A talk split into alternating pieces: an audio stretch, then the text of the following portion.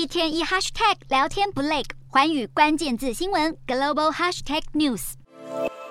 北韩近两日火力全开，当地时间三日上午才试射了一枚洲际弹道飞弹与两枚短程飞弹。当天晚间九点多，又从黄海北到鼓山一带向东部海域发射三枚短程弹道飞弹。为了吓阻北韩所构成的安全威胁，南韩与美国三日决定延长原定四日结束的警戒风暴空中联合军演。与此同时，美国国防部长奥斯汀也和南韩国防部长李钟燮在华府举行安全协商会议，两人在会后发表联合声明，谴责北韩升高区域紧张。奥斯汀称承诺，美国将会继续强化韩美联盟，以防御北韩侵略挑衅，维持朝鲜半岛和平稳定。接着，李钟燮更警告北韩，要是敢动用战略性核武，将会面临美韩联盟的强烈回应。谈论完北韩后，两国国防部长将话题带到整个亚太地区，重申维护台海与南海和平稳定的重要性，并承诺会促进印太国家间的国防安全合作，对抗区域威胁，确保印太区域安全与繁荣。